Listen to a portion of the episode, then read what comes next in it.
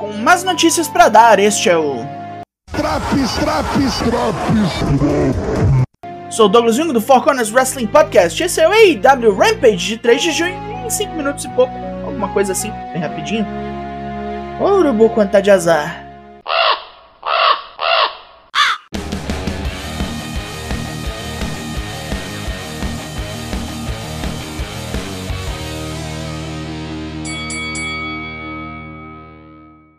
Ontário, Califórnia, é nosso palco para hoje, com causa de destruição nesse ringue logo de cara, sem pestanejar. Luta 1: Lucha Bros vs Young Bucks. É treta de irmão nesta porra. 15 minutos de ação ininterrupta que você devia assistir. Os Bucks sobrepujam Fênix com ataques em sincronia, forçando Penta a resgatar o irmão com porradas cruas.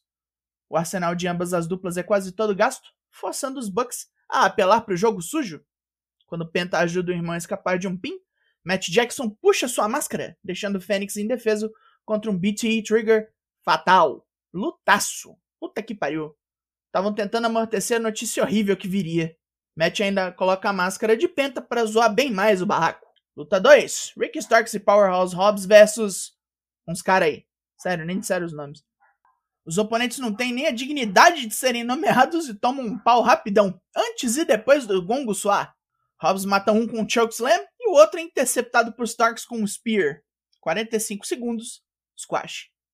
Stokely Hathaway não está feliz com a chegada de Athena, que na WWE, você lembra muito bem, era Ember Moon. Veio toda afrontosa desafiando o título TBS de Jade Cargill e vai tomar é, porrada de Kier Hogan para saber como é que a banda toca por aqui. Vai voltar pro fim da fila. Luta 3. Kier Hogan versus Athena. Athena domina este combate sem muito esforço. E Hogan recebe a ajuda de Red Velvet na crocodilagem. A ex-lobisoma toma umas bifas, mas eventualmente reage, rechaçando mais uma tentativa de putaria de Red Velvet.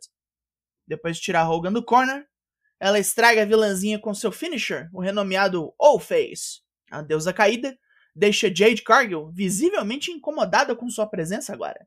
A House of Black apresenta Julia Hart como membro oficial. Malakai Black fala sobre seu plano meticulosamente calculado e executado com perfeição, que não só levou a vitória sobre o Death Triangle, mas também um novo fiel. Na casa, sempre vence. A loura trevosa pede para que todos comemorem sua ascensão. Afinal, não era isso que o público queria? E chegamos a isso. CM Punk vem ao ringue informar sua situação ao público. Visivelmente abalado, Punk diz que está machucado, o negócio é sério e ele vai ter que ser operado. Mas não é aposentadoria. Ele achou que jamais teria a energia e a satisfação de lutar no ringue de luta livre de novo, e cada segundo desde seu retorno foi um presente. Ele não quer desperdiçar o tempo dos outros, então um campeão interino será coroado em sua ausência. Vai que até nomeia alguns dos bons candidatos que podem preencher a vaga até que ele retorne. Mais forte, mais rápido, maior e mais faminto. Sem dúvidas de sua posição, melhor do mundo. Na entrevista com Mark Henry, Dante Martin tá cheio de confiança de que é melhor que Scorpio Sky e é assegurado por Matt Seidel. Sky, Dan Lambert e Ethan Page falam que o moleque pode ser alguma das maiores esperanças da companhia, mas isso não é o bastante e nunca será.